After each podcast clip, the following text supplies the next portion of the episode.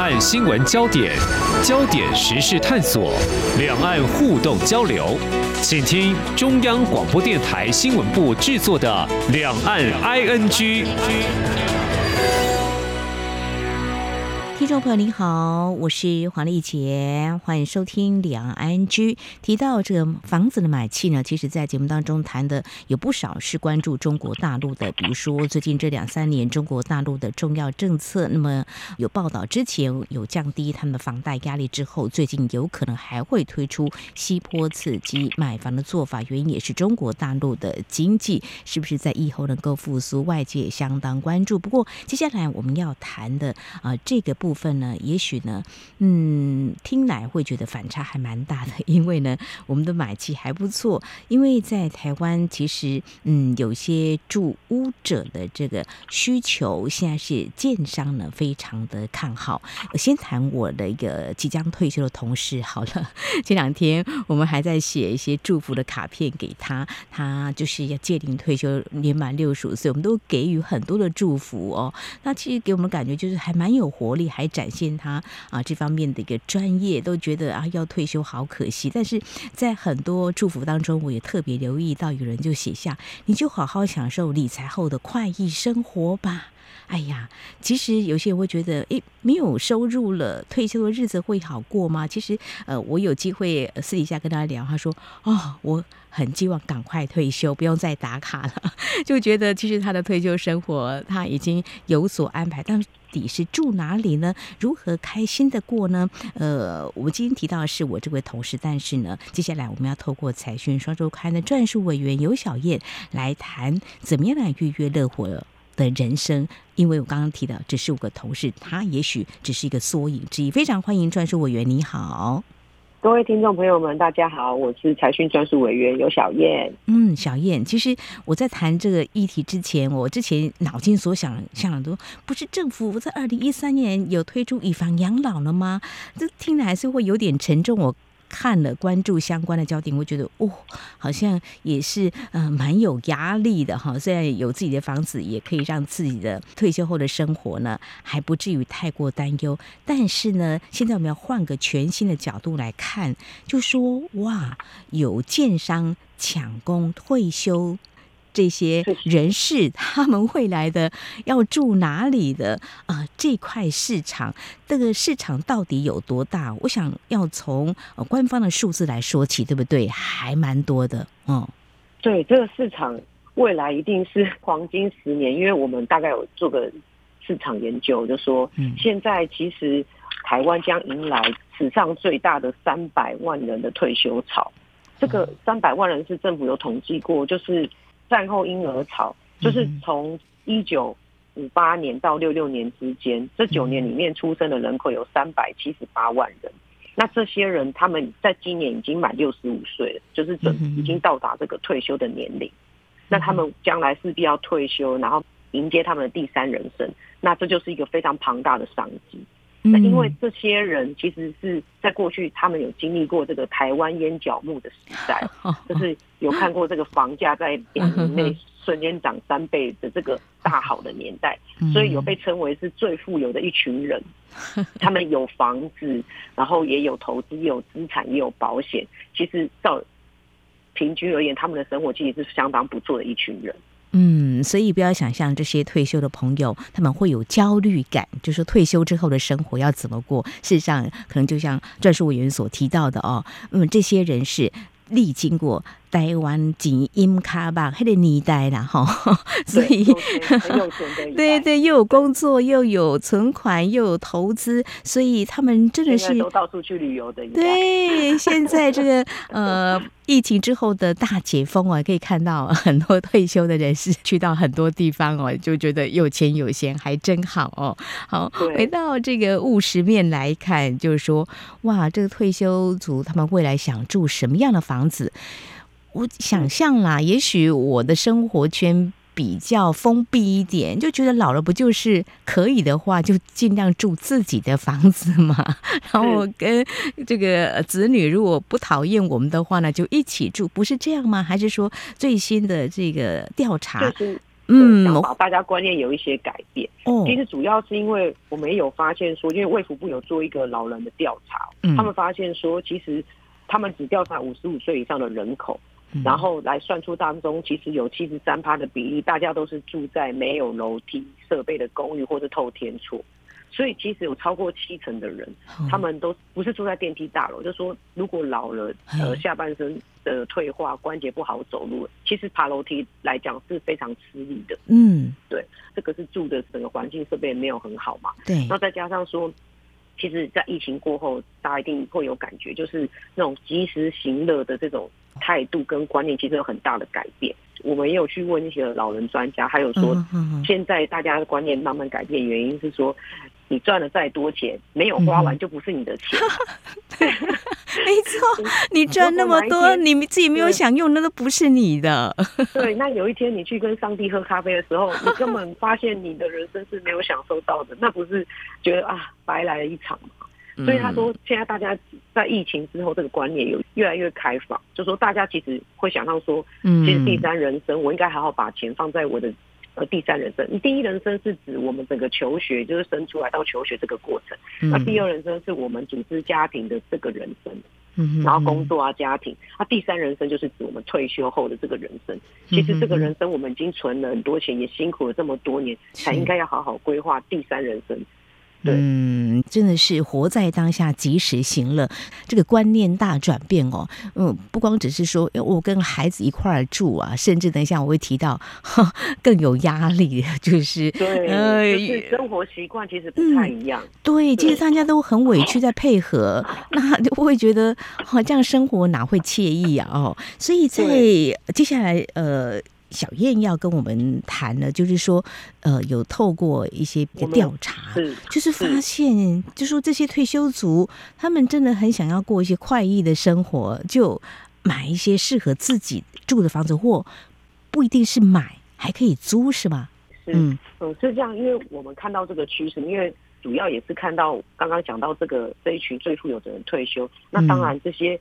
呃，厉害的建商啊，或是经营业者，他们就看到这一大块市场的商机嘛，然后就在北中南东，其实在全台湾都现在正在陆续推出，也正在盖很多退休宅。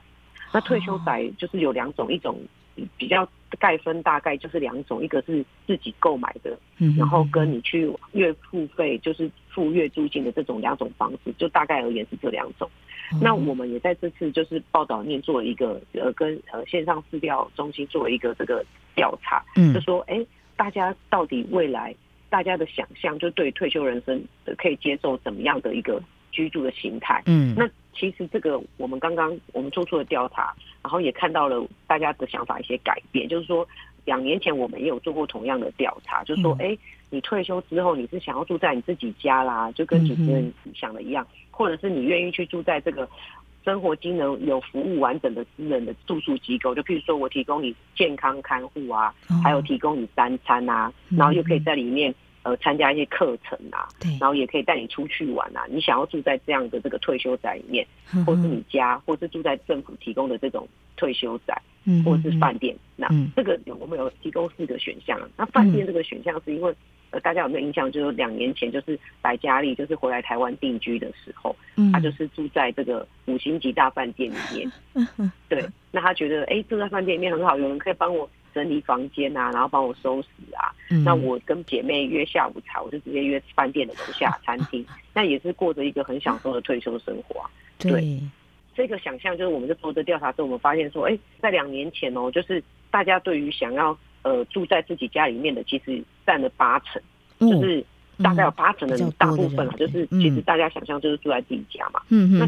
今年我们在做调查，哎，下降到六成六，就是说他原本是八成的人想要住在自己家，嗯，那现在已经是剩下六成的人想要住在自己家，然后想要住在这个退休机构的人，就是成长到变五成，就是过去也只有两成变成五成。嗯，大家这个意识就是有在抬头，然后的确这个想法有在改变，嗯，就是越来越想要去外面住就是了。是，嗯，就像嗯小燕分享的，就说可能。经过这一波疫情之后啊，大家的想法大转变，真的要及时行乐了哦，所以就愿意选择住在所谓的退休宅，不管是要租的或是买的哈、哦。那呃，刚刚提到。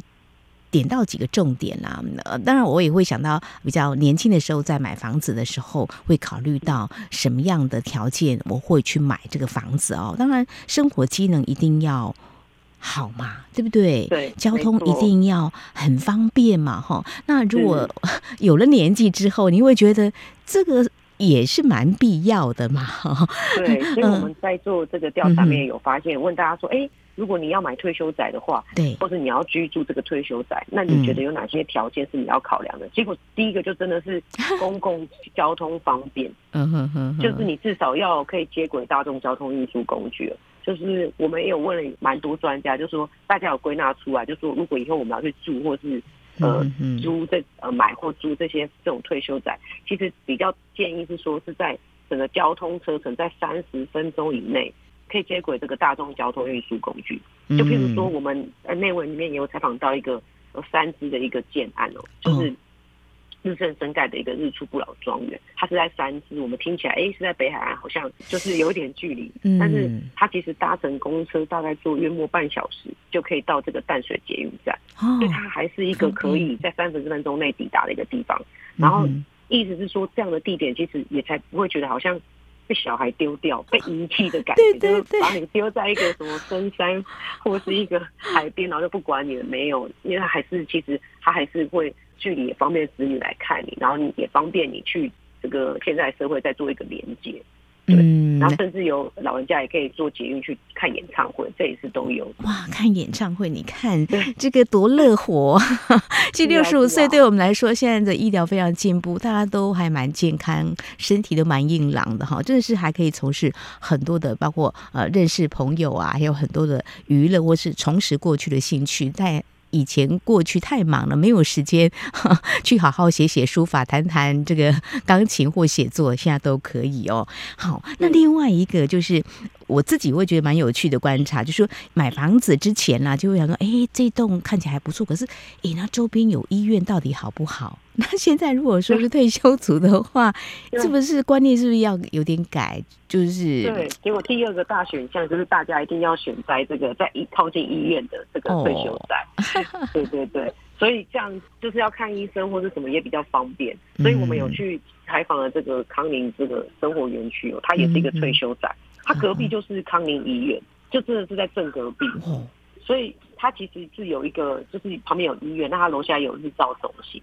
就是我们也去采访一个个案，就是一个北北，他是从美国回来台湾退休的，他过去在美国拥有专业技术，所以过得还不错。那他后来发现比较过之后，他觉得回台湾退休，因为人老了其实都想要落叶归根嘛，是那也觉得。就是在台湾比较有自己可以讲话啊，或是朋友都比较聊得来。嗯、那他说他的老婆就是有轻度的一些失智的状况，所以他把老婆婆放在呃一楼的那个日照中心，就日照中心就类似我们的现在送小孩去上的托儿所啦。对，就是早上八点送去，然后下午四点再接回来。在日照中心，也就是老人家长辈的托儿所这样。那他也可以有一些喘息的空间，因为他老婆失智了嘛。那他这些白天的时间，他可以练大提琴啊。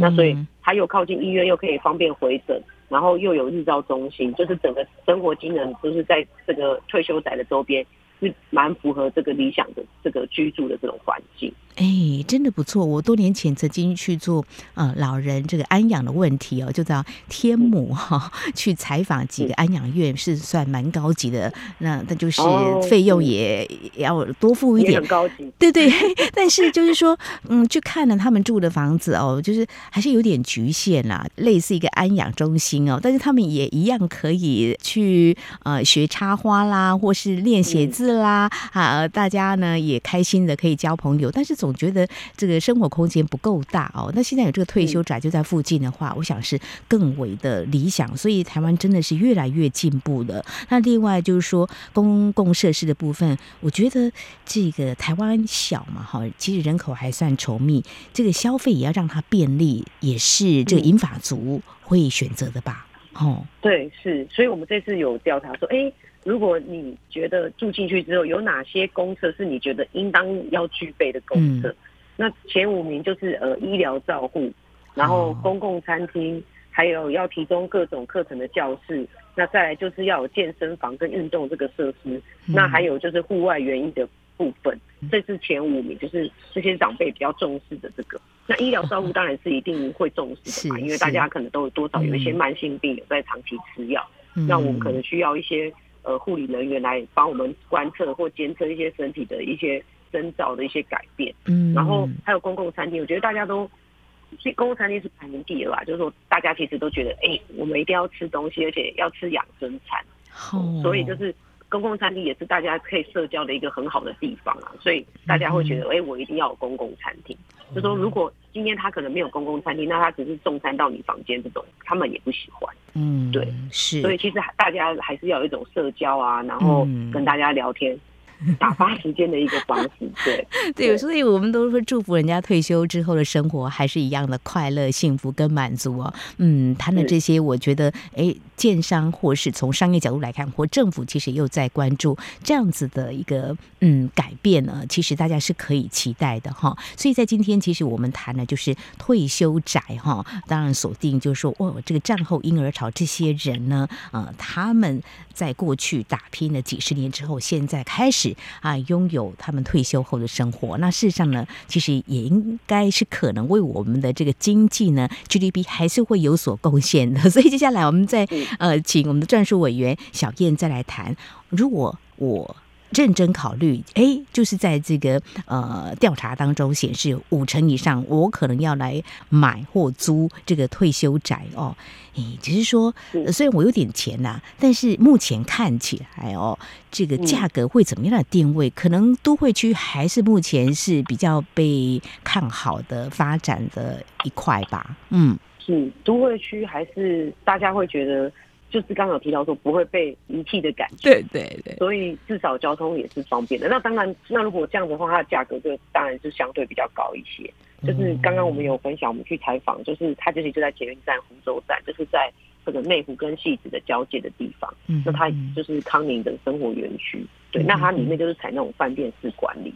嗯，那它的价格收费就真的是呃稍微，如果你要跟。呃，大家如果印象就是长庚养生村嘛，它就是在桃园的龟山。对，那它的价格就跟它价格就是是有蛮大的落差。嗯，对。那通通常在住这种，呃、你是用月租的，通常是要先付一笔保证金。嗯，那像是这个润福，就是全台湾最早最早这个退休宅，就是在这个淡水的润福新巷。对，哦、那它其实它的保证金就要缴到七百万以上。哦，对。所以他的意思是说，如果你退租之后，那个保证金是可以退。那他要先缴这笔钱，然后每个月再付这个月租金。所以其实你要住对退休宅，你也是要准备一笔钱。有的是几上百万啊，那有的也是几十万。那他也会因为他的这个区位或他的一些商业模式的设计有些不同。那我们这次在这个报道里面都有帮大家整理出来，目前市场上比较热门的这个十大知名的退休宅。大概要多少钱？嗯，所以也欢迎大家去买我们的财讯杂志，就可以看到我们的这个大概收费状况，是一个最新的一个调查。嗯，非常谢谢你帮好我们这些退休人士呢 整理的这些资讯哦，对他们来说是非常非常的受用。所以听起来你们采访了一些地方哈，一些建案哦，嗯、感觉其实他们瞄准了，就表示说，其实哎，就是一定会有人住，就考虑的人会越来越多。呃。已经开始进行卡位战了哈，对不对？对，可以这么说。有很多都已经要排队要预约客满。啊、对，所以台湾当早期比较知名的一个案子，就是这个双联安养中心。嗯，他们做了一个一系列，也算是退休宅概念，就是说他们在安养中心里面做一个模式，是把第三人生的这个从健康可能到轻度失能，然后到插管，他们在学术上有分七个阶段。嗯，那他。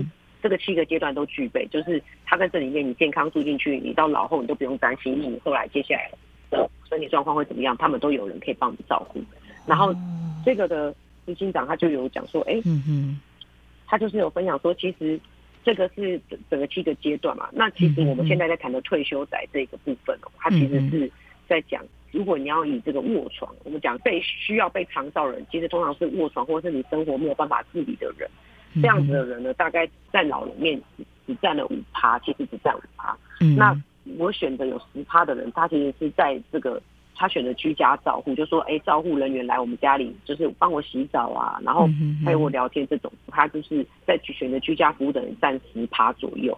那其实大部分剩下的八十五趴都是很健康的人，嗯，他才是这个退休仔或是这些建商、这些开发商、经营者，他们想要介入的市场，就是这个八十五趴才是最大的大饼。也就是我们在讲这个退休仔这个部分，是谈到这个双联啊、呃，这个安养中心，我过去也有机会去啊、呃、了解他们的运作的情况。他还跟我分享说，他们也曾经到中国大陆去把这个经验做一些交流了哈。其实到处就说，呃，台湾还有中国大陆就迈入这个高龄化的社会，像这个好像都是。预做准备也是必要的哈。当然，如果说呃以照护的层面来讲的话，多的是一个嗯，怎么样去让这个退休后的生活呃步入这高龄化的一个生活呢？呃，能够获得比较好的照顾。如果说是健康的话，更有活力的话，就在商言商，会觉得要打造一个非常乐活的生活。各种面向的经营啦、啊、或发展呢，是可以再去观察跟期待的哦。那我刚刚有提到，就是说有些是买的，有些是租的。那就你们采访呃一些建商，他们的思维会是怎么样呢？就是说，呃，感觉大家会不会觉得租的会比较受欢迎吗？还是你们怎么样来看这个趋势呢？嗯，哦，是，就是在这次调查也发现一个很有趣的趋势，就是说，哎、嗯。我们我问说，如果你要住退休宅，有什么方式是你愿意接受的？你要用买的，还是你要用租的，或者是两个都可以接受？这个调查后来发现一个很有趣的是说，在今年我们最新调查面发现，愿意要用买的人变多了。然后，因为其实这个观念，整个大中华区的中国的观念就是说，来自台湾，就是大家觉得有土斯有财，就是有房子就是要有自己。然后，因为我也担心说。如果我是租的，那我有一天要是失能或是怎么样，我会不会被赶出去啊？对，所以大家还是倾向说，哎、欸，我自己可以买房子，然后就是我自己持有，那我也不担心，就是别人对我将来对我怎么样。所以其实后来发现要买的人还蛮多的，然后还占了蛮多数的，也成长蛮多。嗯嗯，对，就是跟这个月租的比起来，那但是其实也是看个人啊，就是说有些人他就不愿意买房子，自产太多嘛。主要还是看个人的选择，因为像是刚刚有提到说，今年以来这个退休仔有非常多是从这个美国或加拿大或是国外回国台湾，就是来定居的这些退休的哦专业人士这样。那他们其实，在台湾大多很多都没有房子啊，因为他们早年就去美国定居了嘛，是。那他们就选择回来台湾就用租的方式。那相对起来，他们也是一种，他们剩下的钱也不用再去买一个房子，就是等于说钱放在那里也不能滚动嘛。他们就是可以把钱就用在自己的生活里面。那以房养老其实也这种概念，就是我的房子去借钱出来花嘛。嗯嗯嗯对对对，对。所以就是这个观念也慢慢在改变，但是其实后来还是发现说，其实大家还是倾向买的人是有蛮大的成长。嗯。对。所以所以这种两种模式，其实建商他们还有经营业者他们都有在推啦。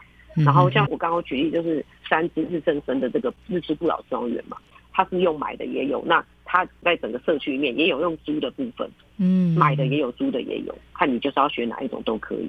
嗯嗯嗯嗯，好，那么就看自己的决定哦。不过中国人的观念就是买的就是我的嘛，哈，有土斯有财的观念还是蛮根深蒂固的，就会觉得这样的嗯选择呃也不少。但是有些人可能还是也许是保守一点，或是做选择。今年 A 啊、几年之后 B 也不一定哈，就选择租的一个方式哈。总之这是一个市场。不过最后就是要谈，如果我们购买退休宅的话呢，大家当然要注意很多的资讯。讯哦，那嗯，我们也想听听，就是在建商这个部分的话，他们早就瞄准这样的市场，他们有没有什么样的建议给我们？我们相信还是会有的吧。呵呵，是是有，因为这个其实坦白说，这个市场就是才真的正要开始蓬勃发展。哦、就是说，因为这一批退休潮是今年才满六十五岁嘛，嗯、那现在有很多在盖。我采访到的是两年前在盖的，是最快是台湾房屋的这个在。新竹关系的一个案子的，他今年八月就会有第一批的长辈可以入住。那刚刚讲的那个日升生的案子，在新北的，在北海岸的三芝，还要等到明年，然后才可以入住，然后出租的部分也是明年才会落成。所以这也是最刚开始的部分。所以大家在一窝蜂要投入这个市场的时候，其实有一些业者有给大家一些建议，就是说假设我们是要用买的话，我们必须要注意到它的地目，它是不是农地，或者是他根本就是跟别人租的土地，然后却要用卖的卖断卖给你。所以你这个也要特别小心，因为如果是农地，它不是建地，那它未来是它只能申请盖农舍嘛，就是说它未来可能都盖不成了。嗯，就说如果是这些不是做这个退休宅用地的这个建地的部分。他根本有可能，他只是诓了一笔钱，然后就类似说收了你预售屋的钱就跑走了啦，他也盖不成，所以这个也要特别小心。因为现在在这个领域里面的业者其实是很多，但是有很多不是这种，应该说才刚开始，还没有到非常非常成熟，所以你特别要小心这种可能是一案建商或是不知名的建商来跟你讲说，哎，他未来要做这个，但是他实际是可能诓你的钱就跑了，所以这个也是要特别注意的。对，就怕未来会有这种情形发生，所以我们在买的时候，我们要特别去看清楚。嗯，刚刚还有说，就是我们建议说，就是你大概在三十分钟车程以内就可以接轨这个公共交通运输工具。这个是假设是你要用买，你未来要脱手，或者是你想转手性，或是你的方便性来讲，也都是比较高的，所以也建议是买这样子的产品。嗯，好，真的要买的话呢，要确保这个建商是可信赖，就是说呃一些呃相关的建造，还有这个可以确认，就是说我买到是。真的是属于我的嘛？哈，免得被框了哈。那另外就是各项的这个生活机能一定要强，交通的运输要方便。因为听起来好像不可能会在市中心，但就是在呃比较稍微郊区，但是交通还是方便的，蛮适合退休人士来选择未来居住的一个地点啦。总之应该是这样来看，山明水秀嘛，哈、嗯，看起来是这样子，或者说比较接近啊、呃、这个医疗院所啊、一段距离，那其实呃也是。是蛮适合在安养照顾这部分。好，我想呢，呃，多年来或许听众朋友是不是也跟呃我一样会有这样的观念？为孩子买房子好像是这个父母亲的宿命哦。不过现在真的是未必啊，这个调查结果哈，呃，就让我们会有新的一些想法，就说其实呢，退休的。人士呢是可以好好的来享受他们生活，特别是我们针对啊这一波六十五岁退休战后婴儿潮这一批人，他们会陆续挥别这个职场，在疫情之后真的是及时行乐哈。他们这个善待自己的观念是抬头了哈。这个住在有服务的退休宅呢，哎，应该是会成为主流了哈。我们最后呢，祝福他们，当然 也乐见他们为台湾的经济成长再贡献，因为有建商开始在陆陆续续盖啊适合他们居住的房子。当然，今天也非常感谢我们财讯双周刊的专属文员游小燕谈怎么样来。预约这个呃初老者的乐活宅哈，非常谢谢专属委员，谢谢你，谢谢主持人，谢谢听众朋友。好，以上就是今天两岸 ING 节目，非常感谢听众朋友您的收听，华丽姐祝福您，我们下次同时间空中再会。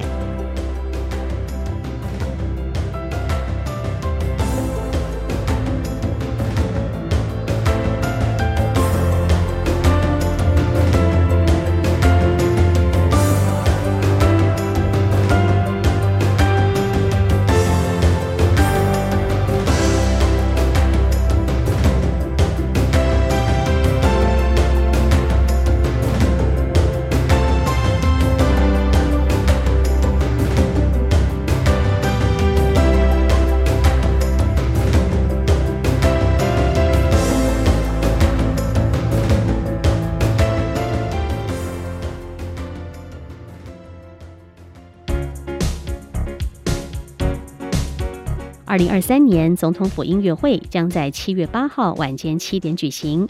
今年音乐会的主题是跨海音，要透过大海的意象串联这块土地上的多元文化。这场音乐会跨国界、跨语言、跨世代，也跨界共演，要向世界展现台湾多元文化坚韧包容的特性。为了让央广听友也能聆听与观赏音乐会的盛况。七月八号周六晚间十九点到二十一点，央广将与教育广播电台共同联播总统府音乐会的实况。